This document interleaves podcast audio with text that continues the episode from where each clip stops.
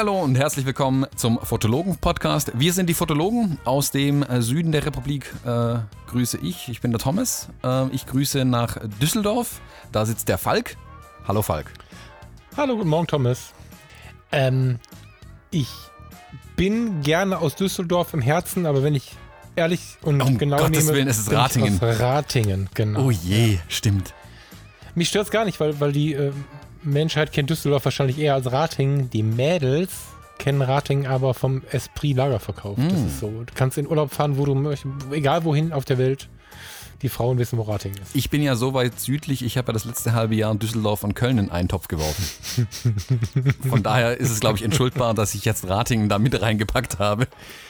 Jetzt, jetzt haben wir schon so, jetzt haben wir schon so viel für Aufruhr gesorgt, Ja. dass uns hunderte von Leuten zuhören, dass Düsseldorf und Köln in einem Zusammenhang genannt werden. Wobei ich finde es gar nicht schlimm. Ich kann, ich find kann förmlich hören, wie die Leute mir jetzt böse E-Mails schreiben. Ja, ja. Wo, wobei ich, ich bin in Düsseldorf geboren und bin unglaublich viel in Düsseldorf, gucke den ganzen Tag aus Düsseldorf, während ich aus dem Fenster gucke. Und bin trotzdem unglaublich gerne in Köln. Also ich kann dieses ganze Gehampel nicht verstehen.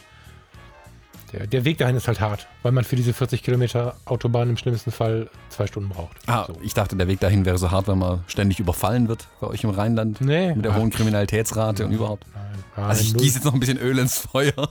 Ja, ja, mach mal. Null. Alles nicht schlimm. Außer, nein, alles nicht schlimm.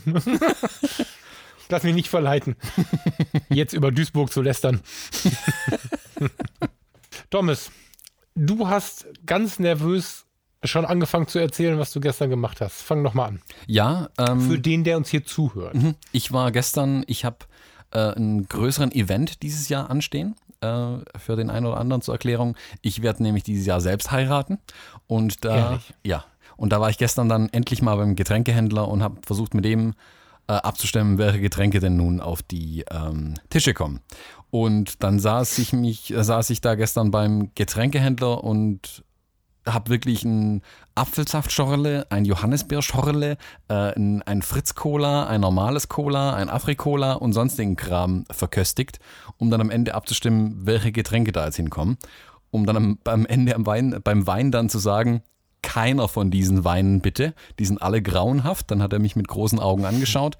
Dann sieht es wohl so aus, als müsste ich den Wein selbst woanders her besorgen. Aber zumindest mal die restlichen Ach. Getränke sind besorgt. Wie, Der kann nichts anderes besorgen.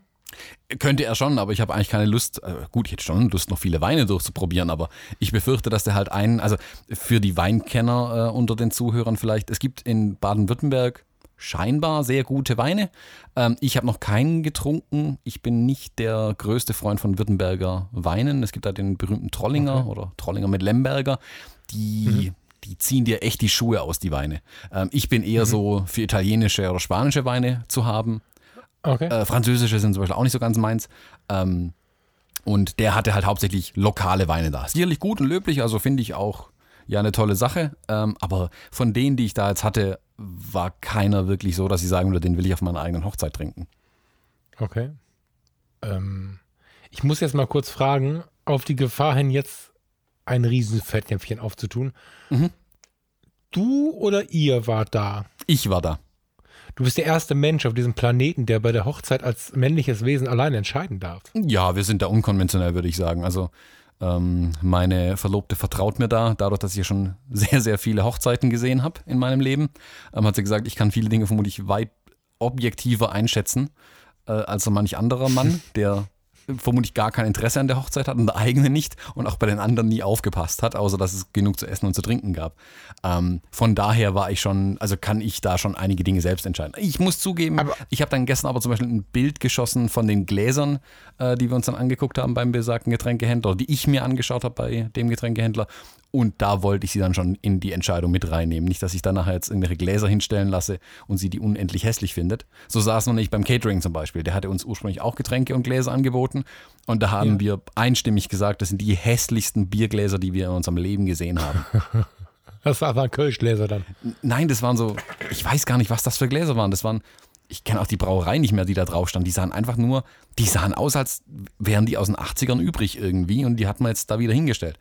Also Okay. ganz schlimm. Also das nur, noch schlimmer wären nur Tonkrüge mit so einem lustigen Deckel oben drauf gewesen. Ach du je. Ja, das wäre dann aber nochmal 300 Kilometer Richtung Süden bei euch, ne? Dann Genau, so genau. da, Ja, da, das wäre dann zumindest schon wieder urig und witzig gewesen. Ja. hart. Also muss ich nicht fragen, die Tischdeko machst du dann aber nicht. Nein, um Gottes Willen. da sind andere Menschen dran. Da bin ich Stell raus. dir gerade vor, wie du im Schneider sitzt, auf dem Boden sitzt und irgendwelche Strohhalme zusammenknotest. Nein, nein, nein, nein, nein. Da, da, da halte ich mich fein raus. Ich kümmere mich eher so um die logistischen Dinge wie äh, Getränke, Catering, ähm, DJ, Fotograf, Location, sonstiges. Da bin ich eher dran. Mhm. Du hast da zwei Fotografen, oder? Mm, Ja, ich habe auch zwei Fotografen auf meiner Hochzeit, was ich immer befürworten würde, kann ich jedem nur empfehlen. Äh, zwei Fotografen sehen einfach mehr als einer. Wie ich habe einmal einen ganz tollen Reportagefotografen aus Rating bei mir auf der Hochzeit. Ähm, Krasser Typ, ja? Klasse Typ, Riesentyp. Der fotografiert sehr gut. Und der andere Fotograf wird tatsächlich ich sein. Also ich mache eine Reportage auf meiner eigenen Hochzeit. Ich werde also als Fotograf und Bräutigam äh, eine Hochzeitsreportage fotografieren. Bin mal gespannt, wie das ausgeht. Ja, da bin ich auch so unglaublich gespannt drauf. Da können wir auch jetzt schon mal groß vorankündigen, dass dann irgendwann im Juli dieses Jahres, äh, diesen Jahres da eine Podcast-Folge zu erscheinen wird und vermutlich auch der passende Blogpost mit ein paar Bildern. Ja. Ich bin so gespannt darauf. Ich bin es ja gewohnt, dass der ein oder andere Gast mich fotografiert, während ich fotografiere. Das ist ja jetzt so Mhm. nicht unbedingt ungewöhnlich, aber ähm, von dem Bräutigam während des Fotografierens fotografiert zu werden, ist ganz schön strange. Und noch viel gespannter bin ich auf deine Bilder aus der Perspektive des Bräutigam. Das, ähm, ja, mega. Äh, Unfassbar, finde ich endgut und freue mich darauf wie ein kleines Kind. Ja, völlig gut. Also ich bin auch sehr, sehr gespannt, was da rauskommt.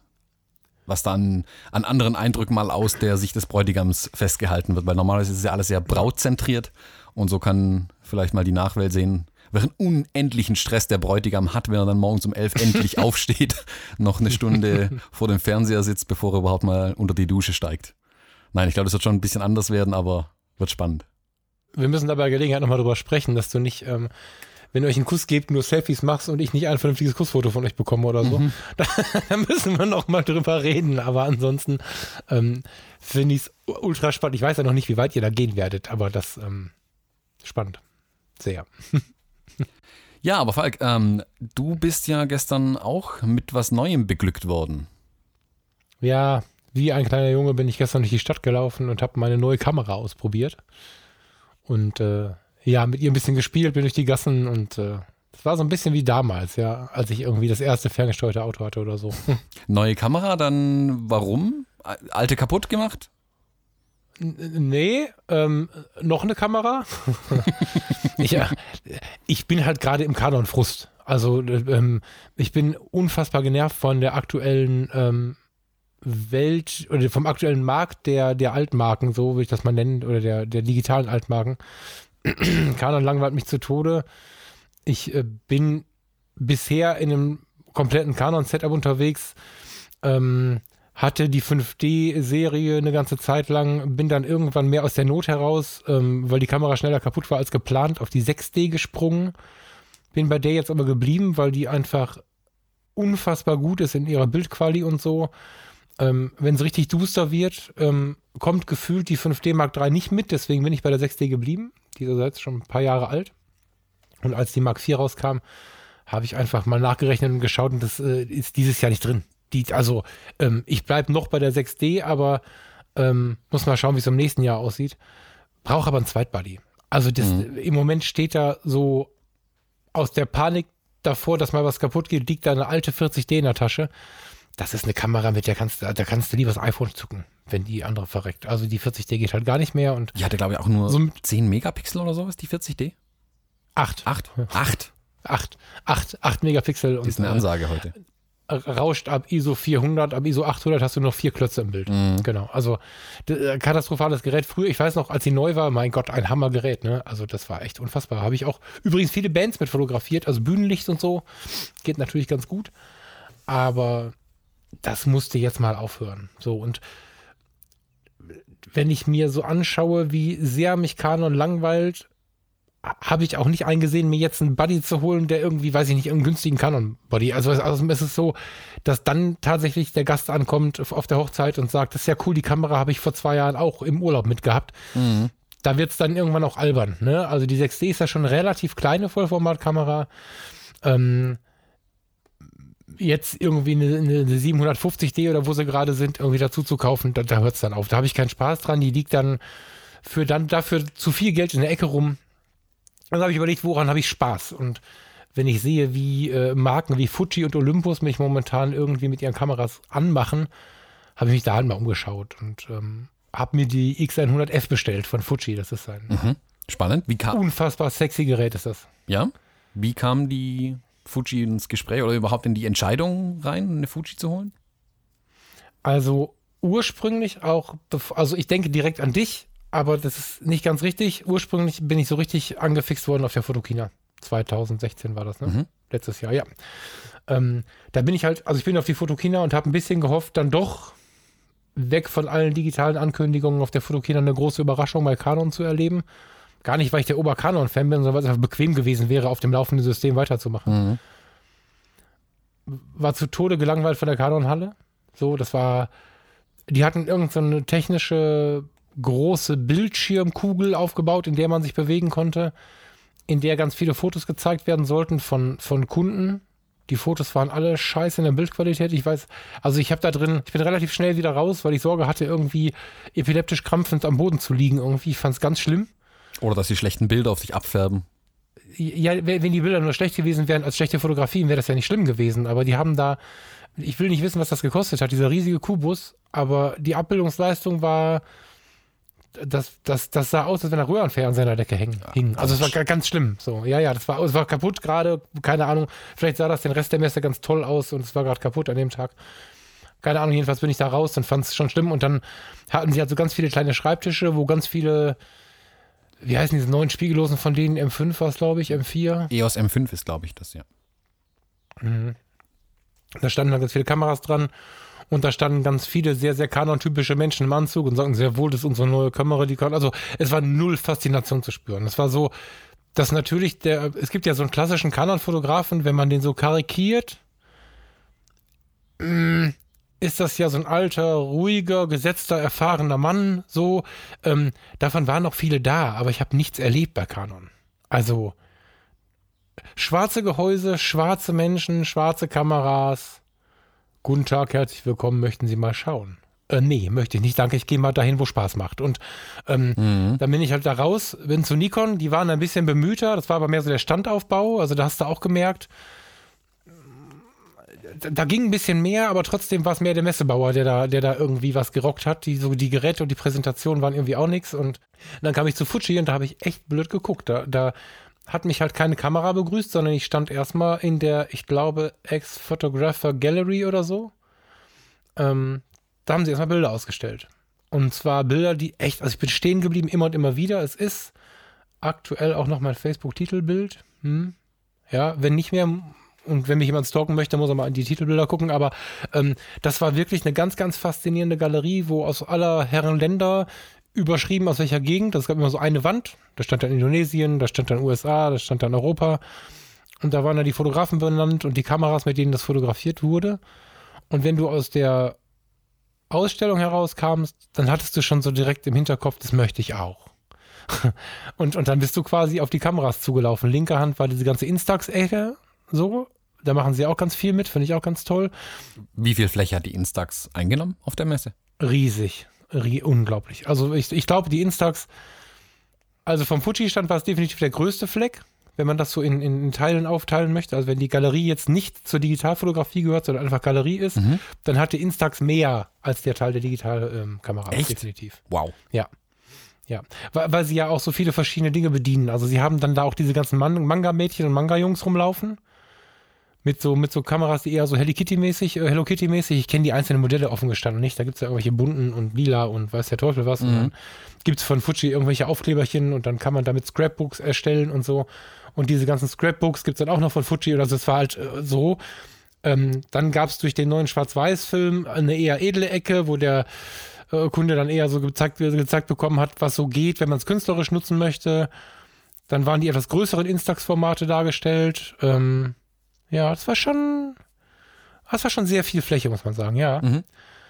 Ähm, und dann gab es halt noch so einen Teil Digitalkameras. Da war sehr viel hinter Glas, muss man sagen, aber die äh, Mittelformat zum Beispiel war noch gar nicht, ähm, war die vorgestellt? Die war, glaube ich, da nur Händlern oder geladenen Gästen zugänglich, wirklich. Ja, genau, ja, es stand ein Zettelchen dran, irgendwie, dass du einen Händlernachweis brauchst, dann kannst du sie erklärt bekommen. Und sie ist, glaube ich, auch erst zur Fotokina vorgestellt worden. Die stand hinter Glas. Ja, so war das. Ähm, da konnte man sicherlich gucken und anfassen, aber nicht so gerätebezogen wie bei Canon. Das fand ich erst schade, hat aber am Ende die Faszination ausgemacht, weil auf der Messe, also aus deren Sicht betrachtet mal kurz, auf der Messe kauft ja so gut wie keiner, so von den Privatkunden, mhm. also und von, von, den Einzelfotografen, sag ich mal, die jetzt nicht gerade irgendwie als eine Firma kommen. Ja, dann mach, mach ihnen halt den Mund wässerig und schick sie in den Fotoladen. Also das fand ich gar nicht so verkehrt, muss ich sagen. Ja, nee, links daneben war noch ein, ein, Vortragsstand, wenn man das so sagen kann, wo dann äh, Fotografen, da gab es ganz gemütliche Sitzplätze für die, für die Zuschauer und dann gab es da Dia-Shows mit erklärten Reisen und was auch immer. Und ähm, da war richtig Unterhaltung. Also als ich mit Fuji fertig war, war ich mir irgendwie sicher, mich mit Fuji tiefer beschäftigen zu wollen. ähm, das konnten die anderen halt nicht, ne? Panasonic und Olympus konnten es auch. Die sind bei mir nur hinten übergefallen weil der Sensor noch kleiner ist und sie leider nicht ganz so gut im Rauschverhalten sind. Sonst hätte ich mir auch eine Pen F angeguckt jetzt als kleines Baby oder mhm. ähm, irgendwie von, von Panasonic gibt es, ich habe den Namen gerade nicht auf Lager, gibt es auch eine ganz attraktive gerade, finde ich. Aber die X100 ist es dann äh, geworden, weil ich einfach sanft einsteigen wollte in dieses Fuji-Ding und überlegt habe, wie kannst du das machen, ohne gleich das ganze Setup umzuschmeißen. Und die X100F ist einfach sehr stylisch, die kann ich gut um die um den Bauch tragen, so wie der Tourist. Und gleichzeitig meine Reportage 6D mit einer etwas längeren Brennweite um, um die Seite, um die Schulter oder so. Und kann mit beiden zusammen die Hochzeit fotografieren. Das finde ich ganz interessant so. Ist die ja. X100F dann wirklich spezifisch für die Hochzeiten auch gedacht? Für dich? Das war die erste Idee. Ich muss aber auch sagen, dass das, also gestern habe ich halt echt gemerkt, wenn ich so mit dem Ding rumgelaufen bin, dass die für mich so, ein, so eine Maschine für alles sein kann. Also es gibt Leute, die brauchen immer einen, einen, einen Zoom von, von 17 bis, bis 2000 Millimeter und so, dann ist es für alles. Mich reizt es gerade, dass die ein festes Objektiv hat und so. Ich glaube, dass die viel mehr Einsatzorte bekommt als die Hochzeit. Also mhm. Street hat mir gestern einen Riesenspaß gemacht, obwohl ich ja einfach nur mal testen wollte. Ähm, wenn ich an unserem Urlaub zurückdenke, wir waren ja kürzlich in Mittelamerika und der Karibik, da habe ich die 6D halt immer mitgeschleppt. Da wäre die Fuji schon gut gewesen, aber da war sie gerade erst vorgestellt, also da war noch nicht viel mit zu haben. Aber mhm. ich denke, Urlaub, Alltag und Streetfotografie sind die Dinge, wo ich sie auf jeden Fall auch nutze. Demos, ich möchte mal wieder mehr Demos machen. Ich finde Reportagefotografie auf Demonstrationen unglaublich spannend. Das bringt natürlich keinen Euro, aber finde ich ganz spannend. Und auch da ist sie perfekt. Du, du hast nicht direkt die Presse auf der Schirn stehen. Ähm, inzwischen bist du als Fotograf ja, je nachdem, was du da für eine Demo besuchst, auch Zielscheibe. Ne, gehen wir auf so eine rechts-links-politische Demo, da bist du ganz schnell doof, der den Stein am Kopf hat. Mhm.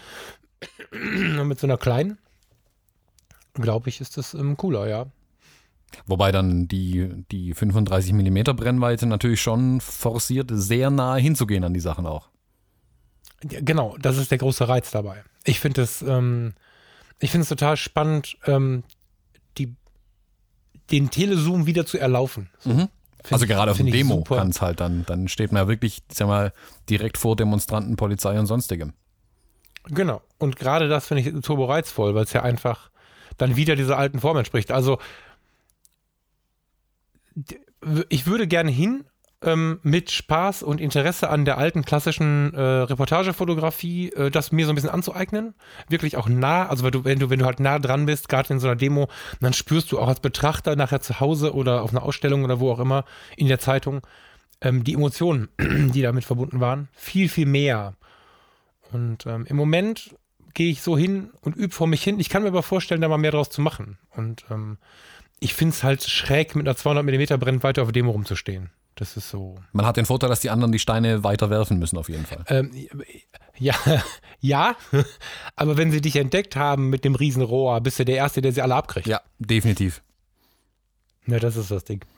Wobei so ein 70-200 von Canon, das weiße L, schon, ich denke auch zum äh, wie ein Baseballschläger zum Zurückschlagen der Steine eingesetzt werden könnte und vermutlich danach immer noch erstklassige Bilder liefert. Das Ja, ja, Ding ist ja, schon das gebaut ist wie ein Panzer. Also Ja. wenn auf Demo würde ich mich eine Schutzweste aus 70-200 Objektiven an mich ranhängen, wenn sie nicht so schwer wäre. Ja, ich, ich habe ja äh, die Vergangenheit in der, in der Wildlife-Fotografie und äh, dann würde ich eher auf die 400 Millimeter schauen, so, ne? Oder 500 Millimeter äh, Blende 4, das ist ein geiles Teil.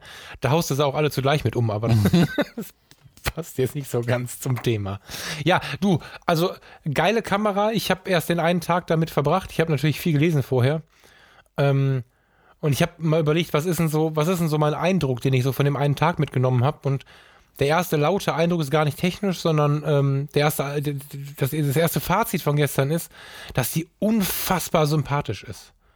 Also da holt Fuji mich tatsächlich auf der emotionalen Ebene voll ab und erinnert mich an Robert Kappa, erinnert mich an Cartier-Bresson, an Robert Lebeck, an, an diese alten Fotografen, weil sie einfach in ein total schönes, scheinbar sehr robustes äh, Ge Gehäuse eine hochmoderne Kamera einbaut. Also das, das Ding sieht aus wie aus den 60ern, ist hochmodern. Wenn man dann in die Technik reingeht, ist man immer wieder erstaunt. Also ich habe ganz viel gefunden gestern, was ich kaum glauben konnte. Und ähm, ja, auch dieser Schritt zurück, ne? Also Kleinbild, Kleinbild 35 mm, das ist einfach eine richtig geile Brennweite. Ich kann nichts anderes machen. Ich muss hinlaufen und ja, Hammer. Also die Fotos, die, die entstehen mit dem Ding tatsächlich ähm, wieder mit der Kamera ein Stück weit mehr und, und sind nicht so. Ja, ich habe gestern zum Beispiel keinen RAW fotografiert. Nur JPEG. Also ich habe nur JPEG fotografiert und, und habe bemerkt, so während ich mir das angeschaut habe, ich saß irgendwann auf der Treppe ähm, unserer Kirche da in, in Rating Mitte rum und habe mir das Menü so ein bisschen ähm, angeschaut und da kannst du halt Filmsimulationen auswählen. Das war bislang ja immer so ein Ding, was nicht so richtig ernst genommen wurde. So, und äh, ich weiß nicht, Olympus hat da sehr früh mit angefangen, das waren so Spielereien. Äh, Canon verweigert also was ja bis heute ganz strikt, weil, das, weil sie sagen, Profis wollen das nicht. Also Canon gibt dem Profi vor, was er zu wollen hat. mhm. Und ähm, die Dinger von Fuji sind ja, also ich habe gestern nur den Acros benutzt, das ist eine Schwarz-Weiß-Film-Simulation. Wenn man das mal googelt, fällt man ja um, was man da an Bildern findet und wie viele Menschen wieder anfangen, in diesen Filmsimulationen zu fotografieren, weil du vom Gefühl her wieder nach Hause kommst. Also ich bin völlig versaut mit der 6D. Wenn ich mit der 6D durch die Gegend laufe und fotografiere, gibt es Fotos, von denen ich bei der Entstehung noch nicht weiß, ob ich sie über- oder unterbelichte, ob ich sie in schwarz-weiß oder, naja, bunt ist bei mir sehr selten, aber genau genommen, ob ich sie in schwarz-weiß oder bunt fotografiere, man fotografiert irgendwie, um nachher zu schauen, wie man das Beste rausholen kann. Das ist so eine schwammige Fotografie geworden Mhm. mit, den, mit dieser RAW-Fotografie. Ja, bei Aufträgen gibt es Gründe für RAW, aber gestern einzustellen, wie grob die Körnung sein soll, welchen Filter ich draufsetzen möchte, dann gucke ich in den Himmel und überlege, reicht gelb oder nehme ich rot oder so. Und dann mache ich die Fotos mit der Kamera und dann habe ich sie. Also Mhm. ich habe sie, ich habe sie, ich habe sie nicht bearbeitet und sie sind geil, ja. Und das ist für mich wieder neu, so. Also wieder neu, sage ich bewusst, weil das ja schon mal so war, aber ja, ein, ein Megaschiff für mich, diese Kamera zu benutzen. Ähm, ich habe irgendwann gemerkt, okay, minus 0,5 Blenden ist ganz gut in der, in der Blendenbelichtungskorrektur und dann habe ich auch nichts mehr groß machen müssen. Dann habe ich offenblendig durchfotografiert. So. Bildgestaltung, ein bisschen nach der Geschwindigkeit gucken, ein bisschen nach der ISO gucken. Hammerteil. Also die, Unfassbar. trotz der vielen Möglichkeiten, die diese modernen Kameras, gerade die Fujis ja bieten, kann, finde ich, kann die Fuji auch unendlich, im positiven Sinne wohlgemerkt, einschränken.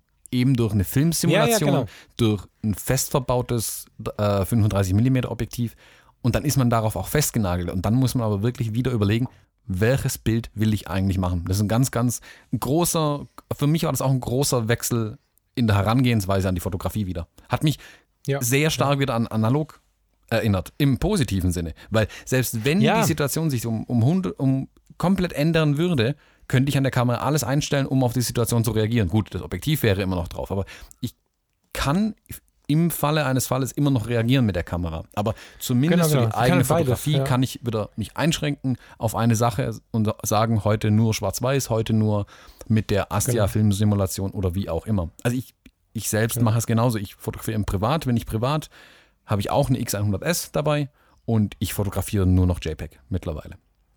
Das ist der Vorgänger für denjenigen, Genau, der zwei- die äh, Kameras nicht so Zwei kennt. Generationen. Ach, davor. stimmt. Ach, stimmt. Es gab noch Zwei, ein ja, stimmt, ja, X100T richtig. dazwischen.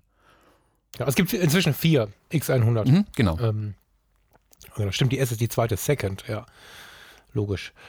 Mm, ja, das ist es halt, ne? Also du kannst auch JPEG und RAW zusammen fotografieren, dann nutzt du halt die Filmsimulation und wenn was in die Hose geht, hast du das RAW noch im Nacken irgendwie. Mhm. Gerade für Aufträge gar nicht so verkehrt. Ähm, wenn du produzieren musst, also das klang gerade so negativ, was ich über die 6D gesagt habe und über die RAW-Fotografie und so.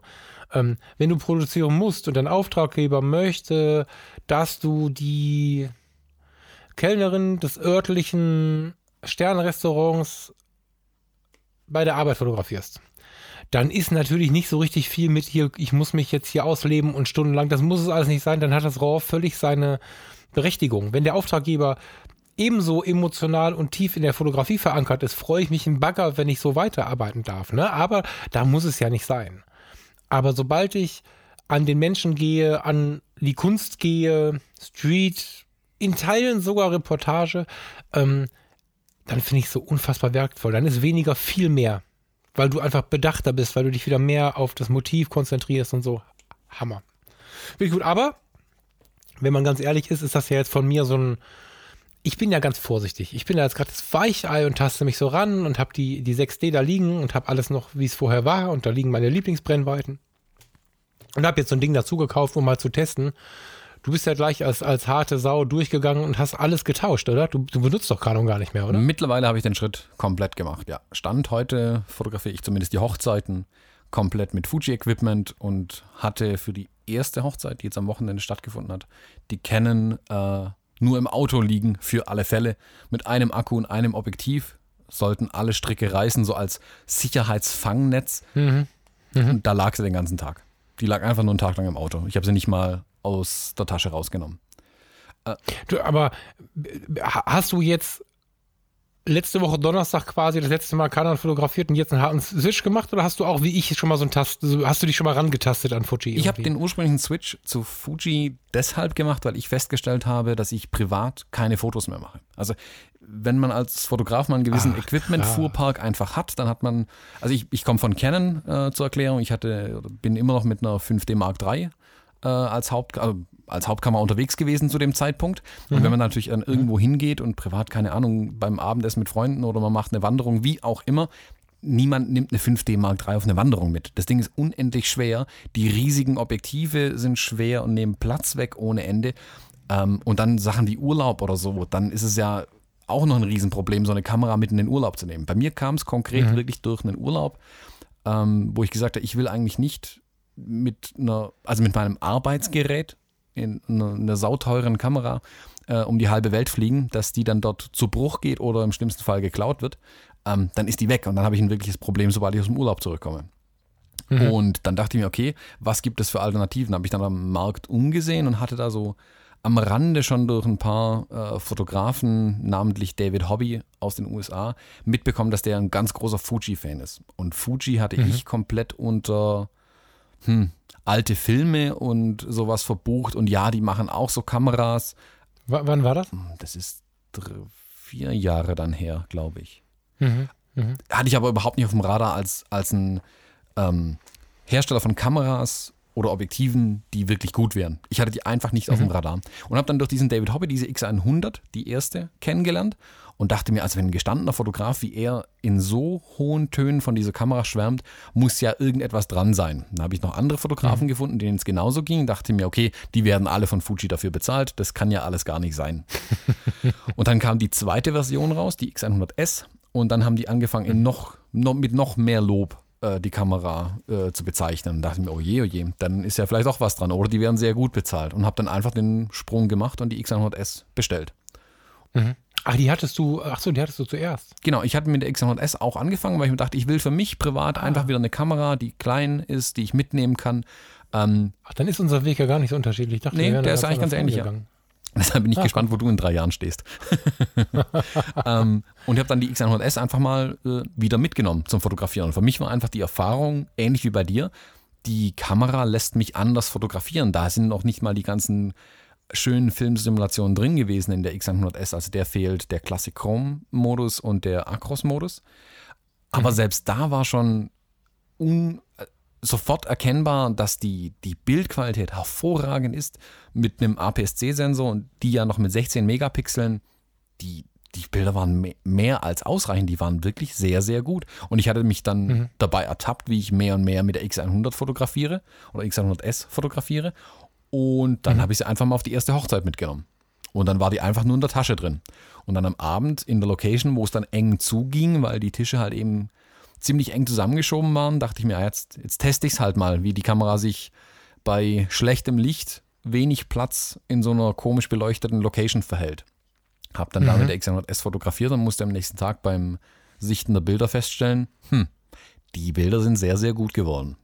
Und Jetzt war ich richtig gespannt, ne, muss ich sagen, weil ich die S natürlich mit dem, mit dem 16-Megapixel-Sensor jetzt nicht so richtig auf dem Schirm habe, weil ich immer nur gelesen habe, die F haut sie alle um und ist jetzt durch den neuen Sensor so toll und so. Also in der zweiten Version hast du schon ein gutes ISO-Rauschverhalten, ja? Mhm. Hoch-ISO-Rauschverhalten. Das war, Ach, was. da habe ich zumindest gelernt, dass, also ich war ja früher so jemand, der ab ISO, also ich kam auch von der 40D, deshalb war ich ab ISO 400 extrem vorsichtig. Die 5D Mark III, mhm. die kann man wesentlich weiter treiben, was die ISO-Werte angeht, mhm. aber trotzdem gefällt mir das Rauschen bei der Canon einfach nicht. Und die mhm. Fuji, da muss ich sagen, da find, fand ich das ISO-Rauschen immer angenehmer. Die habe ich dann halt auf jeden Fall auf ISO 1600 oder 3200 hochgeprügelt und dann war das okay. Mhm. Dann war das. Ähm, äh, ganz kurz in Klammern, JPEG oder RAW oder beides? RAW. Also damals alles RAW. Da hatte ich den JPEG hatte ich okay. da noch gar nicht auf dem Schirm eigentlich. Also ich hatte da okay. ähm, JPEG RAW gemeinsam fotografiert. Das war aber nur um zu sehen, mhm. aha, da kommen auch JPEGs raus, habe mir die angeschaut, aber empfand die als okay, habe mich aber auch nicht näher damit befasst, muss ich zugeben. Mhm. Und dann kam, nachdem ich dann irgendwie die, die Fuji, die X100S auf einigen Hochzeiten dabei hatte, dachte ich mir, jetzt muss ich doch mal schauen, was die noch so können. Dann kam, zu dem Zeitpunkt war die X Pro 1 schon eine Weile draußen und die XT1 mhm. erschien dann neu am Markt. Und die XT1 ist ja für den, der sie kennt oder nicht kennt, ähm, optisch eher wie in eine Spiegelreflex aufgebaut, ist aber genauso eine spiegellose Kamera. Aber sie sieht einer alten mhm. Spiegelreflex sehr, sehr ähnlich. Man sieht da, mhm. während Look, sag ich mal, die sich ähm, ausgesucht haben für die Kamera und auch welchen Benutzer. Und dann habe ich die XT1 mir noch dazu geholt, noch ein 35 mm Objektiv, äh, was dann einem 50 mm Objektiv entspricht. Durch den APS-C. So, so optisch ist die optisch ist die XT1 irgendwie so Pentax oder so, ne? Vom Style. Ich glaube ja, alte Pentax, aber selbst sogar eine, die sieht auch irgendwie einer alten Canon ähnlich ein bisschen. Also die, die ist so ein Mix aus vielen alten Kameras. Hm. Ja, wobei ich finde, dass bei der XT1, die, die wird ja immer so beschrieben, als wenn sie so die Analogstyle-Kamera war. Die X wäre, die XT1 sieht mir von, von der ganzen, von dem Ganzen, was sie bieten, noch am ehesten ja nach Future aus mhm, irgendwie. Mhm, absolut. Also ja. Ist auch die, ich glaube auch bis heute ihr Nachfolger, die XT2 ist auch die modernste Kamera, die am meisten Features, am meisten Geschwindigkeit von allem einfach am meisten hat. Und es gibt noch parallel dazu die, ich sag mal, das Schwestermodell, die X Pro-Serie, die den alten, man sagt immer, die würde den Leicas ähnlich sehen, das ist aber eigentlich falsch. Fuji kopiert sich hier selber. Es gibt eine ganz alte Fuji-Kamera, die wie eine X Pro 0 quasi aussieht. Ähm, aber es ist eine Rangefinder-Style-Kamera, also äh, ich wollte gerade sagen, dass die Leute verwechseln Leica immer mit den alten Messsucherkameras. Genau, eine Messsucherkamera. Aber wenn du die Messsucherkameras, genau, also wenn du die Rangefinder, genau, wenn du die, äh, es gibt von Canon auch eine, Mhm. Oh, jetzt komme ich nicht auf den Namen. So eine, die war auch, gab es nur in Silbern. Ganz hübsches Ding. Ähm, wenn man sich die alten Rangefinder-Kameras anguckt, dann sieht man, dass die äh, X Pro wie aber auch die Leica ähm, im Analogen war es die besser, die letzte, die gebaut wurde, glaube ich. Ne? Mhm. Die Vogtländer besser, aber die letzte, die sie jetzt eingestellt haben. Ja, und genau genommen auch die X100. Also die haben alle diesen Style von den alten Messsucherkameras. Genau. Ja, das stimmt. Was ich anfangs befremdlich fand, ich hatte mich da mit der X100S schnell dran gewöhnt, an diesen Stil mhm. von Rangefinder-Kameras und war dann auch begeistert von dem Formfaktor. Ähm, mhm. Und habe dann 2016 den Schritt gemacht, die XT1 mit auf die Hochzeiten genommen, weil die X100 mich doch ein klein, ich fühlte mich ein wenig eingeschränkt ähm, und ich wollte wirklich auch den Backup-Body einfach haben, der XT1, wo ich dann gesagt habe, okay, mit mhm. der kann ich alles abdecken. Hatte dann zwei Objektive dafür, äh, ein Zoom-Objektiv und ein ähm, 35mm Objektiv mhm. und bin mit dem dann über die Hochzeiten gezogen und habe da festgestellt, hm, mit der lässt sich wunderbar Hochzeit fotografieren. Die Größe ist angenehm, das Gewicht ist sehr angenehm, die Bildqualität ist hervorragend, damals auch noch mit dem gleichen 16 Megapixel Sensor und Ja. habe dann über das Jahr hinweg einfach festgestellt, dass die Bilder, die ausgelieferten Bilder an die Kunden, der Anteil Fuji immer höher geworden ist. Das lag zum einen daran, dass ich immer mehr Fuji fotografiert habe auf der Hochzeit, immer weniger die Canon in der Hand hatte. Und aber auch die, die Qualität der Fuji einfach hervorragend ist. Da kommen einfach wunderbare Ja. Bilder raus.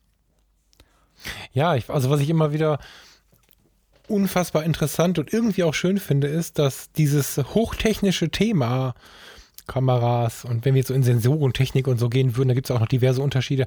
Ähm, das ist ja alles eher kühl, aber wenn so eine Kamera einen emotional auch packen kann, so ein technisches, kühles Gerät kann einen so ein bisschen greifen, werden die Bilder geiler. Das ist total interessant zu beobachten, wie, wie die Fuji-Fotografen berichten, wie viel ähm, tiefer ihre Bilder werden und wie viel mehr Spaß das Fotografieren mit diesen Kameras macht. Und ich kann das nach einem Tag bestätigen, dass ich echt richtig heftig angefixt bin. So ähm, ganz faszinierend. Ich fand da, das klingt total, also die, die Fuji-Fotografen, ich fand es anfangs befremdlich, wie die über ihre Kameras gesprochen haben. Für mich war ja, genau. Das ist so wie jemand, der ein neues iPhone hat. Also ein neuer iPhone-User, der dann alle bekehren Genau, muss. genau, das ist klang so nach Bekehren oder das klang ja fast schon Ja. sektenartig, wie die über die Fuji-Kameras sprachen. Für mich war meine Ja, Canon ja. einfach nur noch ein Werkzeug. Das Ding hatte kein, keine, ich will sagen, keine Erotik einfach für mich. Also die, die Kamera war nicht sexy. Das Ding war nur ein Werkzeug, wie eine Rohrzange Mhm. irgendwie. Ähm, Ja, ja. und Schön. so habe ich Kameras empfunden. Deshalb war das so befremdlich, wie die Fuji-Fotografen sprachen. Und für mich war es genau das Gleiche. Mit der X100, die Wahrnehmung der Kamera, die Wahrnehmung der Bilder, auch die Wahrnehmung des Fotografen andersrum ist, eine, Mhm. ist so ganz anders als mit diesen großen Spiegelreflexkameras, Ja. dass es wirklich einen massiven sehr. Einfluss meiner Meinung nach auf die Bilder hat, im positiven Sinne auf die Bilder hat. Ja, absolut. Also sicherlich dem, der dafür offen ist. Ne? Es gibt ja nach wie vor die Techniker. Aber das ist halt, vielleicht verstehen wir es auch falsch. Vielleicht wollen Canon und Nikon sich einfach nur darauf berufen, was sie am besten können. Also ich würde gar nicht sagen, dass die unbedingt auf dem falschen Weg sind. Die sind nur nicht mehr auf meinem Weg. Also wir haben in der Fotografie ja immer schon so die, kein Fotograf ist wie der andere. Wir beide, die wir viele Ähnlichkeiten finden, sind trotzdem in vielen Punkten unterschiedlich. Und da gibt es ja auch die, die diese emotionale Seite und dieses, äh, das Bild spüren, das Gegenüber erkennen und so, die das gar nicht kennen, die, die immer technisch unterwegs sind, die sich viel mit ihrem Display beschäftigen, anstatt mit dem Gegenüber, also mit dem Model oder mit dem zu fotografierenden. So, und ähm, das, das klingt jetzt wieder sehr negativ. Wenn man es versucht, mal ohne Färbung zu sagen, gibt es halt sehr viele nüchterne Fotografen, die diese nüchterne Ausdrucksweise der Canon-Kameras extrem mögen. Wahrscheinlich gibt es den Markt sogar, aber mich langweilt er halt. So. Ja, ich glaube, für viele Fotografen ist einfach der Punkt gekommen, wo die Kameras, die, zumindest war es für mich auch so, die, die Entwicklung der Kameras, vor allem bei Canon und Nikon, steht oder ist zumindest sehr langsam geworden. Man hat über die letzten zehn Jahre sind die Megapixelzahlen höher geworden, das Rauschverhalten ist immer besser geworden, die Bedienung hat sich verbessert, auch bei den Kameras und insgesamt sind es jetzt sehr solide, super Kameras. Die sind alle wirklich, wirklich gut und ich, ich behaupte jetzt einfach mal, dass zwischen der, den Top-Serien Nikon und Canon eigentlich keine großen Unterschiede da sind. Die sind von der Bedienung her ein bisschen unterschiedlich, aber ob da eine Kamera jetzt besser oder schlechter ist wie die andere, stellt sich da nicht mehr. Die sind an der, an der Spitze ihrer Entwicklung einfach angekommen. Und für mich hat sich dann einfach die Ja. Frage gestellt, soll ich dann auf die nächste Canon 5D Mark IV warten und was kann die dann? Zu der Zeit kamen die 5DS und die 5DSR raus, diese 100 Megapixel Boliden, die mich auch gar nicht angemacht haben. Dachte ich mir, ja, die 5D Mark IV, die wird es dann sein, die wird mich dann so 50, anmachen, aber- dass ich die hole und dann kann ich die Fuji wieder einpacken. Und dann kam die X Pro 2 ja im letzten Jahr raus und die XT2 im letzten Jahr raus. Und dann kam die 5D Mark IV. Und dann musste ich feststellen, die 5D Mark IV macht mich gar nicht an. Das ist bestimmt eine gute Kamera und die kann auch sehr viel und wer an der Kamera Spaß hat, wird damit richtig starke Bilder machen. Für mich hat die einfach gar keinen Reiz. Und dann habe ich, Ja, ich, du, ich habe sie ja fast bestellt. Ja. Ich bin total froh, ähm, dass ich dann nochmal einen Schritt zurückgegangen äh, bin. Einfach aus der Tatsache heraus, dass ich jetzt in 2017 ähm, den Kalender nicht voll habe, weil ich viele andere Dinge, äh, also weil ich mir viel Raum gelassen habe für andere Dinge, für organisatorische Dinge und so. Wenn der Kalender nicht voll ist, ist aber auch, wa- was kostet das Ding? 4,3, ne? ich glaube ja, glaube ich. 4,3. Ist halt nicht mal eben so eine, eine 5D Mark IV gekauft. Und ich, ich war kurz davor, sie zu bestellen. Ich, ich war sogar schon bei meinem Fotodealer und habe darüber gesprochen. Und bin jetzt sehr froh, dass ich noch erstmal abgewartet habe. So, ich bin noch nicht sicher. Hm, So ein bisschen hänge ich noch so an dem Vollformat, muss ich sagen, wenn es an die Paarfotos geht. ähm, bis heute Morgen habe ich gesagt, Fuji Reportage, vielleicht auch X Pro 2 und Co. oder 3 irgendwann oder wie auch immer, auf der einen Seite und paar Shootings weiterhin Canon Vollformat. Heute Morgen hast du mir ein paar Bilder aus dem Porträt-Shooting gezeigt, wo ich sagen muss, ja, verdammte Hacke, was soll ich mit den Canon-Geräten Mhm. noch? Also, das ist tatsächlich, da, da kannst, also, ähm, ich kann dieses hm, religionsartige, gebetsmühlenartige inzwischen gut verstehen. Ne, das ist, ähm, das ist tatsächlich ein, ein, also es ist für mich relativ unglaublich. Vor zwei Jahren hätte ich dir einen Vogel gezeigt, aber ähm, die sind einfach so irre gut, dass ich überlege, ob ich es nicht ganz lasse. Mal, mal gucken. Mhm. Aber je, jedes Häppchen, was ich so mehr auf mein Tellerchen bekomme, heute Morgen hast du mir zwei, zwei Häppchen hingelegt, schiebt mich eigentlich Richtung Fuji. Mhm. So, und, und, und spätestens, wenn wir jetzt ein bisschen weiterdenken und, und, und wenn ich überlege, naja, gut, dann, dann lass mal 2018 überleben, vielleicht hole ich mir dann 19 die Mittelformat Fuji oder so, dann habe ich wieder meinen großen Sensor. Aber irgendwie ist Fuji tatsächlich ein, eine hocherotische Marke. Mhm. Krass. Also ich habe jetzt auch die, die erste Hochzeit, wie gesagt, jetzt komplett auf Fuji-Equipment gemacht und habe dafür ja auch nochmal investiert. Also ich habe jetzt momentan einen Fuhrpark aus einer XT2 und einer X Pro 2, ähm, Mhm. weil ich einfach auch da feststellen wollte, okay, äh, ist da nochmal ein Unterschied da in der Fotografie? Also ist die XT2, Thomas, Thomas, warte, warte, warte. Was, was machst du denn jetzt mit deinen ganzen Checklisten? Die brauchst du doch gar nicht mehr. jetzt brauche ich viel mehr Checklisten auf einmal. Warum das denn? Ja, jetzt muss ich ja für, äh, für zwei Kameras packen. Ja, aber du hast doch weniger Kram dabei, oder nicht? Ach, du hast nur leichteren Kram Ich habe dabei. leichteren Kram. Also wenig, doch weniger Kram ist es eigentlich auch geworden. Aber jetzt habe ich definitiv Okay. zwei Kameras. Also ich war vorher jemand, der mit einer Kamera fotografiert hat. Dann bin ich im letzten Jahr auf zwei Kameras gewechselt durch die XT1, weil die halt zusätzlich, ich wollte es halt auch wirklich einsetzen, also habe ich sie mir an den Gürtel gehängt. Und das hat mich dann so gereizt, dass ich jetzt tatsächlich mit zwei Kameras gleichzeitig laufe. Also und versuche aber auch das so minimal wie möglich hinzukriegen. Das ist ja, unter anderem war das ja auch der Reiz für mich an Fuji, dass der, die einfach unauffälliger sind. Also eine, eine, selbst eine XT2 mit Batteriegriff äh, und Objektiv ist lächerlich klein gegenüber einer 5D Mark III mit dem 70-200 dran. Ja. Ja, krass. Und die X Pro 2 geht da sogar noch einen Schritt weiter. Mangels Batteriegriff ist die automatisch kleiner wie die XT2. Ähm, ja. und die, die verschwindet am Fotografen, finde ich. Also ich, man wird extrem unauffällig mit den Kameras und das war das, was ich jetzt an dieser Hochzeit am Samstag festgestellt habe. Ich bin viel näher dran wieder an den Menschen. Zum einen in, Ja. also absolut gemessen in Metern Entfernung und dadurch aber auch gleichzeitig näher an den Gesprächen dran, näher an den Gästen, näher am Brautpaar. Man kommt mit in die Gespräche plötzlich wieder rein, wenn man einfach nicht so eine riesen Kamera zwischen sich und dem Gegenüber hat. Und man kann ein Stück weit auch interagieren. Also nicht jetzt die Leute irgendwie zusammen äh, und lauft mal dahin, lauft mal dorthin, sondern einfach, man bleibt im Gespräch, man bleibt im Geschehen und man, man, man lebt die Reportage ein Stück weit einfach. Mhm. Mhm. Ja, da bin ich sehr gespannt. Also ich bin, es gibt für mich einen skeptischen, also ich bin in einem Punkt noch etwas skeptisch, muss ich sagen. Der hat sich, ich habe gestern einen Kumpel getroffen, mit dem ich dann mal kurz noch einen Döner gegessen habe und da konnte ich drei Fotos von einem Menschen machen. ähm, ich bin mal gespannt, ich muss mehr Menschen mal vor die, vor die X100 nehmen. Wenn ich die jetzt mit durch die ähm, Reportagen nehme, ich fürchte, wenn ich wechsle, wird schnell äh, eine X Pro mit irgendeinem ganz offenblendigen Objektiv, weil ich diese ähm, Offenblendfotos mit den 1,4er Blenden so spannend finde. Ich glaube, das wird der einzige Punkt sein, den ich vermissen werde, Mhm. wo ich einfach gucken muss an dieses 56 1.2, glaube ich, ist das, Mhm. ne? Irgendwo da hinzukommen. Also da habe ich noch ein bisschen Angst vor, offen gestanden, auch wenn ich das Bouquet sehr schön finde, aber ehrlich gesprochen ist es ja so, dass äh, bei, bei 23 Millimetern auch wenn am Ende ein Bildeindruck von 35 mm rauskommt, sind wir da im Weitwinkelbereich, haben eine Zweierblende, die ist nicht so richtig weit offen für einen Weitwinkel. Da bin ich noch skeptisch, aber näher ran kann ich mir gut vorstellen. Ich bin da zwar sehr braun, ich gehe gerne nah ran, werde dann aber auch viel angelächelt und äh, dann wird viel mit mir gespielt und so, wo ich eigentlich vielleicht das Gespräch hätte, lieber hätte. So, Mhm. ja. Also die, mein Ziel war wirklich mit den, durch den Wechsel auch näher ranzukommen und das sage ich auch den Brautpaaren. Ich versuche eigentlich wie ein Gast wahrgenommen zu werden. Das, dass die Leute einfach keine Angst vor mir haben und nicht jedes Mal denken, oh, jetzt kommt der Fotograf, der macht jetzt ein Bild, sondern denken sich, das ist halt ein komischer Onkel, der zwei Kameras dabei hat. Der meint es aber ganz arg gut.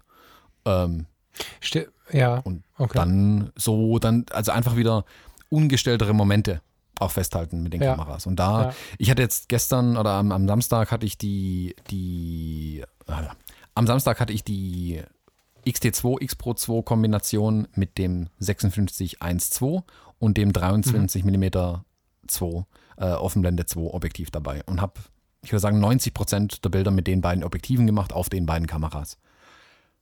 Und muss wirklich sagen, also das 23 mm Objektiv an der X Pro 2, das hat mich so gereizt. Die X Pro 2 hatte ich jetzt auch erst seit zwei Wochen, glaube ähm, mhm. Das hat mich so begeistert. Das hat so viel Spaß gemacht, dass ich wirklich mehr Bilder auf der X Pro 2 am Ende geschossen hatte, als auf der XT2, ja. die ich jetzt ja schon ja, ein halbes, dreiviertel Jahr mit mir rumtrage.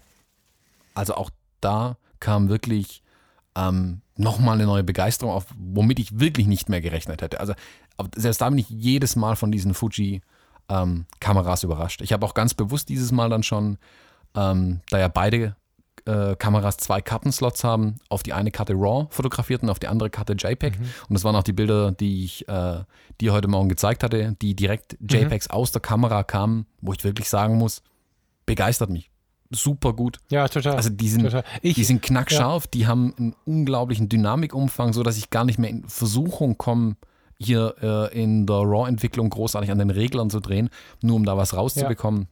Die haben Tiefe, die der wirken. Blödsinn, der fällt hier irgendwie hinten über, ne? Ja, das ist also. Ich bin ja schon auch ein Fotograf, der Spaß am Fotografieren und nicht an der Bildbearbeitung hat. Und ja. die Fuji ermöglicht mir das wieder. Also ich weiß ganz genau, genau. aus der Canon muss ich jedes Bild anfassen, weil die JPEGs aus der Canon einfach nicht gut sind, Punkt. Und die RAWs, die brauchen halt ihre RAW-Entwicklung noch. Und bei der Fuji bin ich wirklich versucht zu sagen, keine Ahnung, gegen Ende der Hochzeit wurden dann ähm, Gruppenbilder gemacht äh, mit, mit den Geschwistern, mit den Eltern und, und, und. Mhm. Die habe ich mhm. komplett in der Astia-Filmsimulation durchfotografiert, mhm. auch mit den RAWs.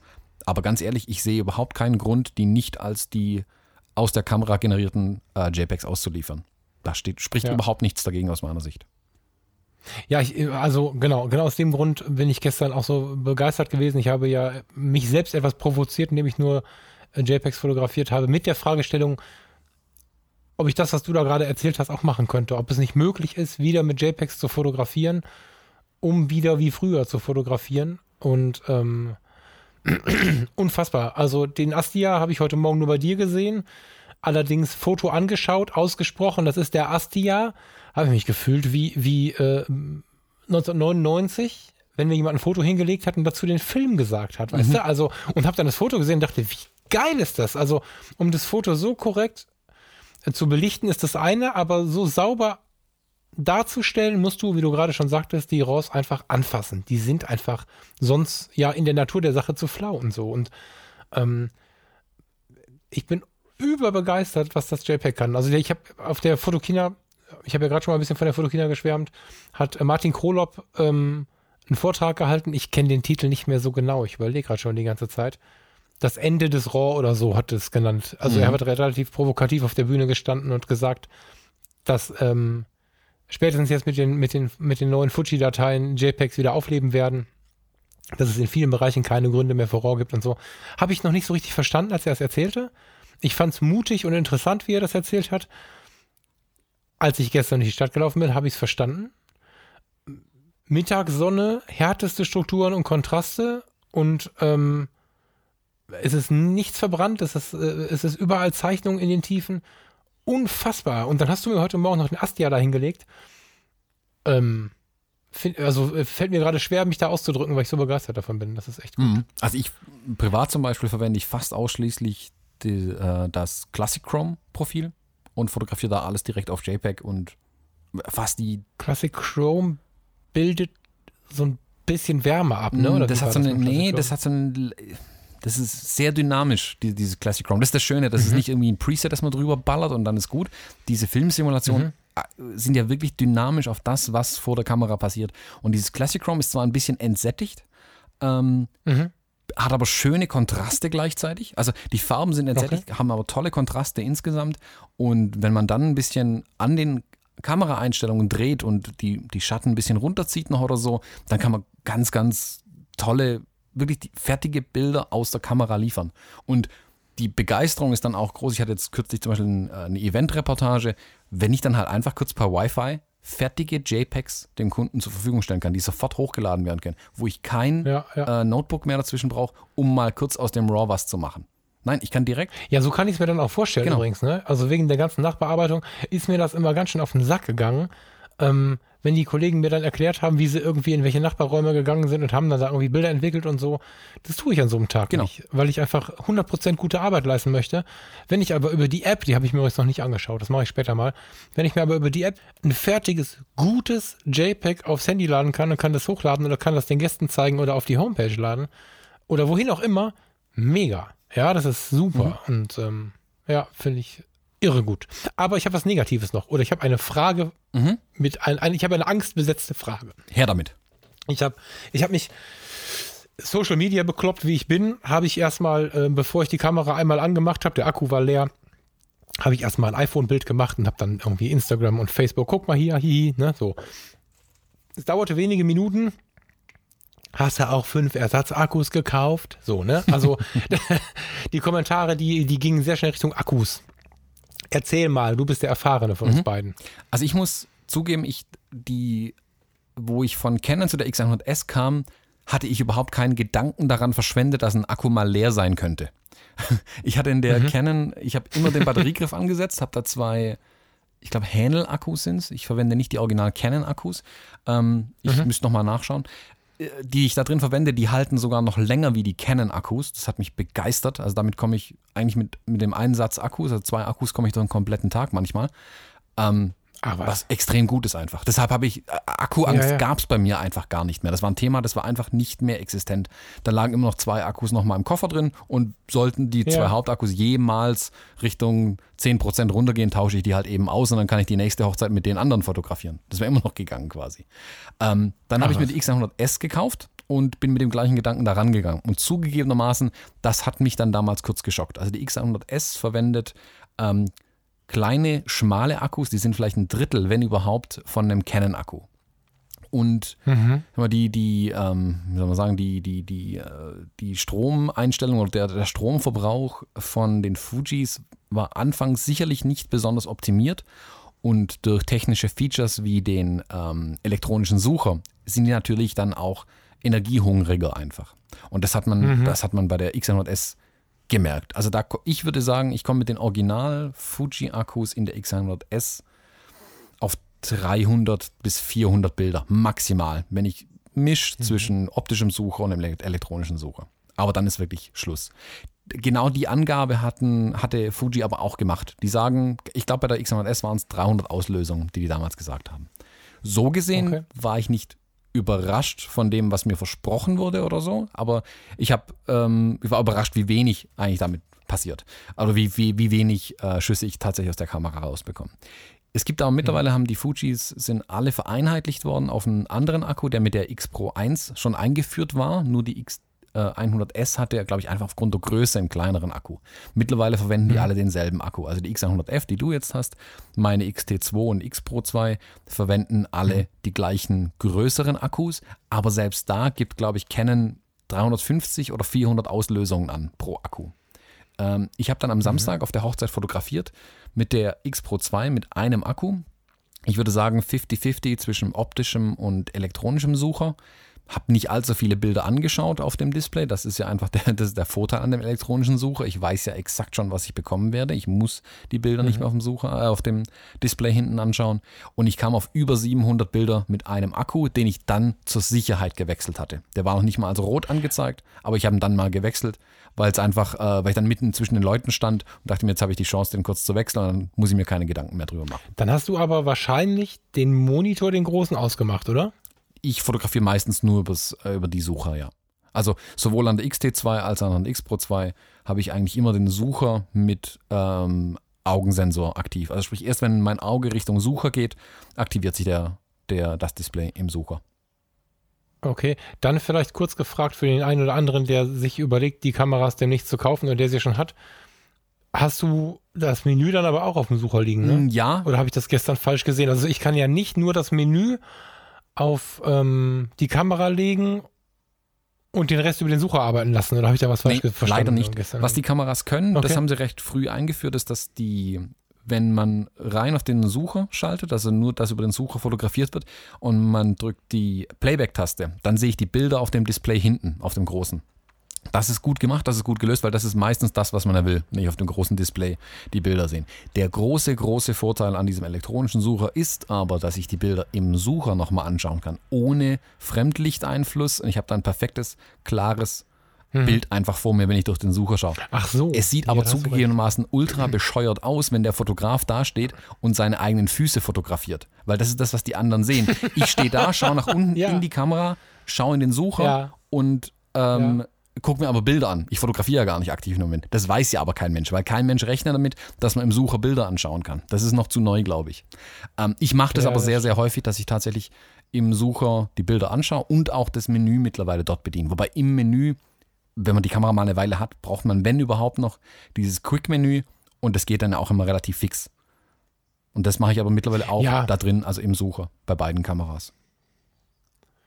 Ja, interessant. Muss ich mal gucken, wie ich mich da finde. Mhm. Irgendwie. Ich, ich finde den, den Monitor hinten auch theoretisch als Sucher, also wenn man Mhm. jetzt dann mal irgendwie in unmöglicher Position fotografiert oder so, ganz interessant irgendwie, weil der, weil der einfach auch geil aufgebaut ist. Aber ähm, nur dafür, dass ich alle 10, 12, 15 Fotos ihn mal benutze, ähm, mir den Akku leer saugen zu lassen, ist ja irgendwie auch nichts. Deswegen. Also ich ertappe mich an der XT1 und XT2, die haben ja auch so Klapp-Displays hinten dran, die ich dann äh, neigen und hochstellen kann. Das, Ach so. Mhm. Da kann ich dann also Okay. au- auf Bodenhöhe oder über die Leute drüber fotografieren und kann trotzdem das Display noch sehen. Das ist super praktisch.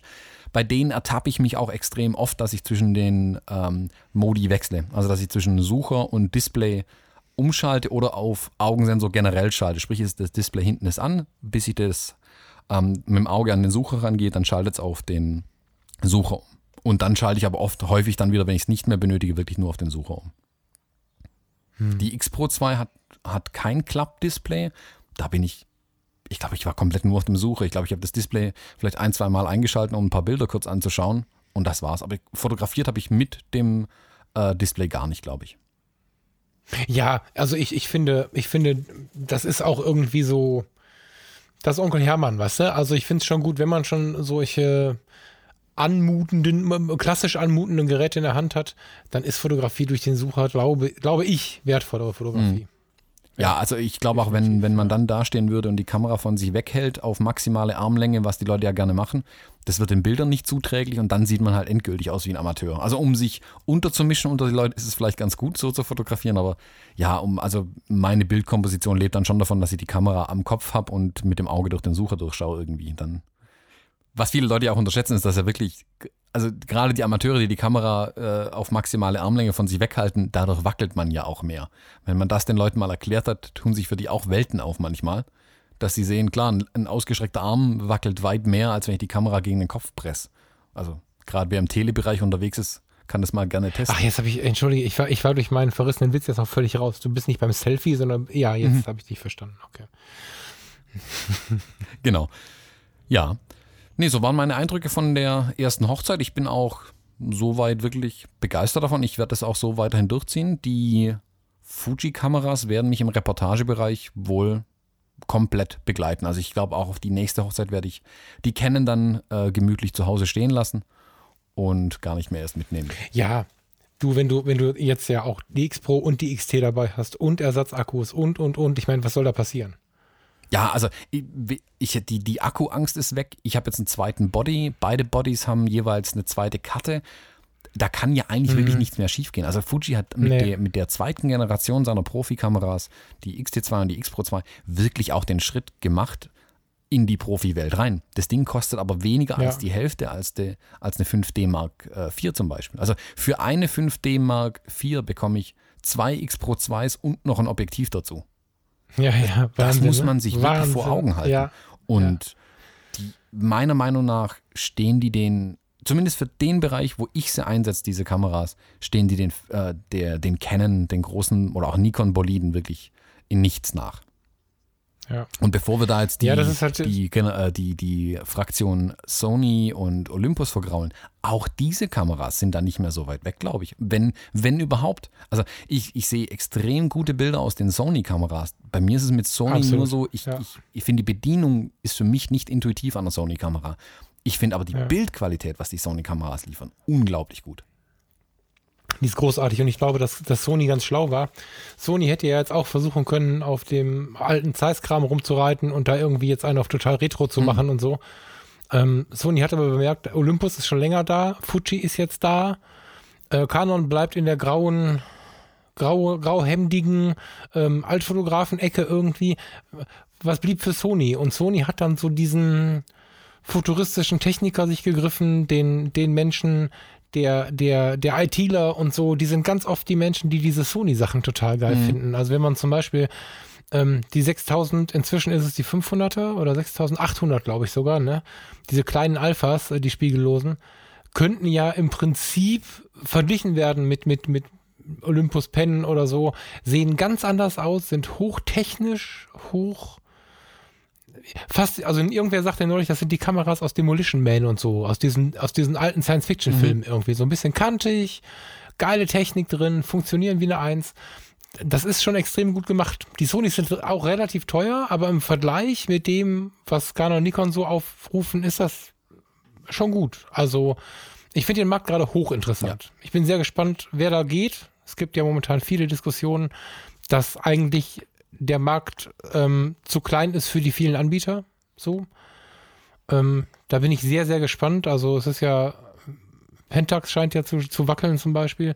Hm. Nikon hat ja auch eine Gewinnwarnung rausgegeben, also da scheint es auch nicht so toll ja, auszusehen. Genau.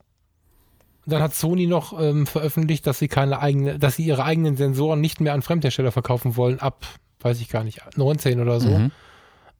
Und ähm, Nikon hat keinen einzigen eigenen Sensor. Mhm. Die kaufen bei Sony. Die stehen dann auch blöd da. Da wird sich noch eine ganze Menge bewegen. Also da hat sich jetzt im letzten Jahr unglaublich viel bewegt, oder in den letzten zwei, drei Jahren. Und ähm, wenn ich sonst auch immer nach der Emotion brülle, so ist es doch im Moment auch den weiten Teilen der Kameramarkt, der mich total interessiert. Also ich könnte nebenbei eigentlich ein bisschen im Fotoladen arbeiten, weil ich ähm, den Markt so gut kenne, weil ich den so spannend finde ja, gerade. Es passiert gerade extrem viel und ich finde es auch gut, dass Marken wie Sony, Olympus und Fuji den Markt jetzt wiederbeleben ein Stück weit, weil ich glaube, dass die, die Riesen Nikon und Canon einfach eingeschlafen sind.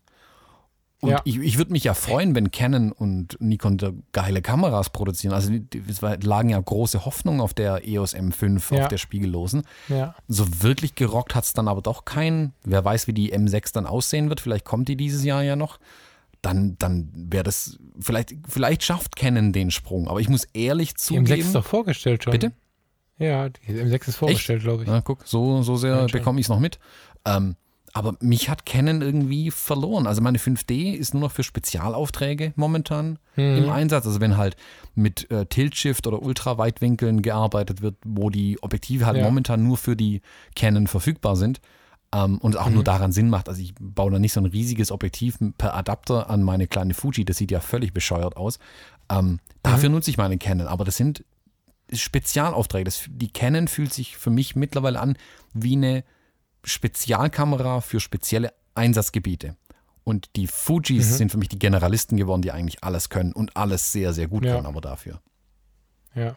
Ja, sind halt, ähm, wenn man, also eigentlich haben sich Canon und Nikon halt nie verändert. So, das ist ja, das klingt immer alles so, als wenn die so langweilig geworden wären. Dabei sind die einfach noch im alten, im alten Mindset unterwegs, ne? Also ich bin vor einigen Jahren mal zu Olympus gewechselt. Das war zu früh. Da hat man mir ein Foto gezeigt, weil ich so interessant fand, dass die in relativ hochpreisige Serien, ich weiß gar nicht, wie hieß die denn, E3, E30, mhm. irgendein vierstelliger Preis, die war nicht günstig, ne? mit, äh, mit Versorgungssensor und so. Die haben da aber wieder angefangen, Sensor, ähm, Sensoren, die haben da wieder angefangen, Filter einzubauen. Also im Prinzip sowas, wie wir jetzt entwickelt und zu Ende entwickelt mit den Filmsimulationen haben, haben die wieder angefangen. Und äh, die Canon-Vertreter, zwei in der Zahl, habe ich mal gefragt, sagten, also was möchte doch kein Profi haben. Ne? Also in den großen Kameras gab es keine äh, Motivprogramme, es gab keine Möglichkeiten, also man konnte mal schwarz-weiß einstellen. Das war dann aber auch schon alles so, ne? Und die haben halt vorgegeben, was der Kunde möchte oder nicht möchte. Und dabei sind sie weitestgehend geblieben. Und zu der Zeit waren Olympus und Fuji und das waren alles nur noch Randgestalten, die kurz vorm Verrecken waren. Und die haben aber sich bewegen müssen. Das ist wie im Leben, ne? Wenn du immer den Schnitzel hingebracht bekommst, merkst du gar nicht, wie dir so langsam aber sicher ähm, die Vorräte ausgehen. Wenn du die Vorräte selber holen musst, siehst du irgendwann den Schluss, es muss sich bewegen und kümmern. Ja, und jetzt haben sie sie überholt. Ne? Das haben die so schnell gar nicht mitbekommen. Und das, ja, spannend, aber ich werde die nicht mehr hinterherholen. Dafür ist es einfach schon ein bisschen lange so. Ja, ich denke, dass Canon und Nikon haben einfach verlernt, wie du es schön gesagt hast, die geben vor, was die Fotografen toll finden sollen. Und Fuji, Sony und Olympus machen es genau andersrum. Die fragen die Fotografen, was sie denn gerne hätten. Das merkt man ja. an Fuji ganz extrem, finde ich wie viel da einfließt und wie viel durch die Firmware-Updates für die Kameras sich noch tut, wie die den Autofokus bei den alten verbessert haben, wie die neue Menüoptionen dazu gebracht haben, wie die Fehler sowieso ausbügeln, das steht, gar, das steht gar nicht zur Diskussion, dass Fehler behoben werden, aber auch neue Features in ältere Kameras noch integriert werden. Also auch jetzt die X100T hatte ja auch nochmal ein kürzlich ein neues Firmware-Update bekommen, wo die X100F schon längst da war. Und ja, genau, das ist auch noch ein Punkt, den man echt nochmal erwähnen kann. Ähm, die Update-Politik ist eine ganz ja, andere. Absolut. Die, die bringen einfach für bestehende und auch schon äh, in der Vergangenheit liegende Kameras noch Updates und bewerben die richtig. Also das, das fand ich bei Fuji auf der Fotokina geil. Da lagen Hochglanzprospekte, die sich damit beschäftigt haben, welche Updates es für die XT1 gab zu der Zeit. Mhm. Oder X Pro 1, aber für eine alte Kamera. Ähm, mega. Eine richtig, richtig gute Idee, um den Kunden bei Laune zu halten, damit er bei der nächsten Überlegung auch sagt, okay, das will ich wieder haben. Die haben es gut gemacht mit mir so. Genau, die, die, die kümmern sich um, um mich als Kunden. Und das ist ja auch ein schönes Gefühl, was der Kunde ja. einfach hat. Und, und davon leben ja. Fuji, Sony und die anderen Firmen. Dass eben die, die, die Fotografen, glaube ich, wieder gerne eine, in Anführungszeichen, Beziehung mit ihren Herstellern eingehen und sagen, ja, ich arbeite gerne mit dem Hersteller, mit dessen Technik, dessen Kameras und ähm, begeistere mich für die Kameras, weil der Hersteller sich auch für mich als Kunde begeistern kann und nicht mir irgendwas hinlegt und jetzt mach halt mal was damit. Ja, ganz genau. Ja, so, also ich ähm, finde, wir haben jetzt genug gelabert. Bring uns mal hier raus, Thomas. Ja, ähm, wir bedanken uns bei euch fürs Zuhören. Ähm, je nachdem, wie ihr uns gefunden habt, würden wir uns freuen, wenn ihr uns entweder auf unserer Homepage mal besucht. Das wäre www.fotologen.de, vorne mit PH geschrieben, ganz klassisch. Oder uns auch im iTunes eine Bewertung hinterlasst oder uns eine E-Mail schreibt, wie auch immer, ob euch die Folge gefallen hat. Ob ihr noch Fragen habt, die wir euch beantworten können. Wir werden das dann sicherlich äh, zu gegebenem Zeitpunkt mal aufgreifen. Bis dahin, tschüss. Einen schönen Tag noch. Ciao, ciao.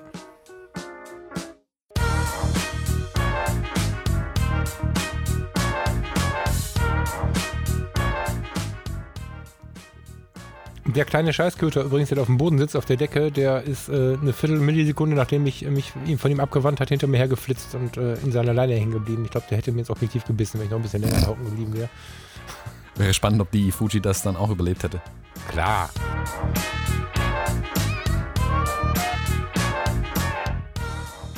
Hallo und herzlich willkommen zum Fotologen-Podcast. Wir sind die Fotologen. Mein Name ist Thomas. Ich begrüße in wie viele Kilometer Entfernung sind zwischen uns beiden? Hunderten Kilometern Entfernung den Falk.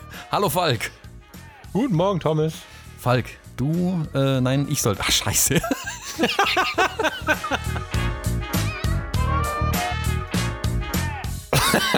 das, wir können nicht immer mit dem Lachen anfangen, ne? Also ich. Ja. Hoppala. Warte. Mikrofon runtergefallen. iPhone SE auch stabil. Das ist bestanden. Nicht das Mikrofon runtergefallen, das Telefon runtergefallen, auch gut.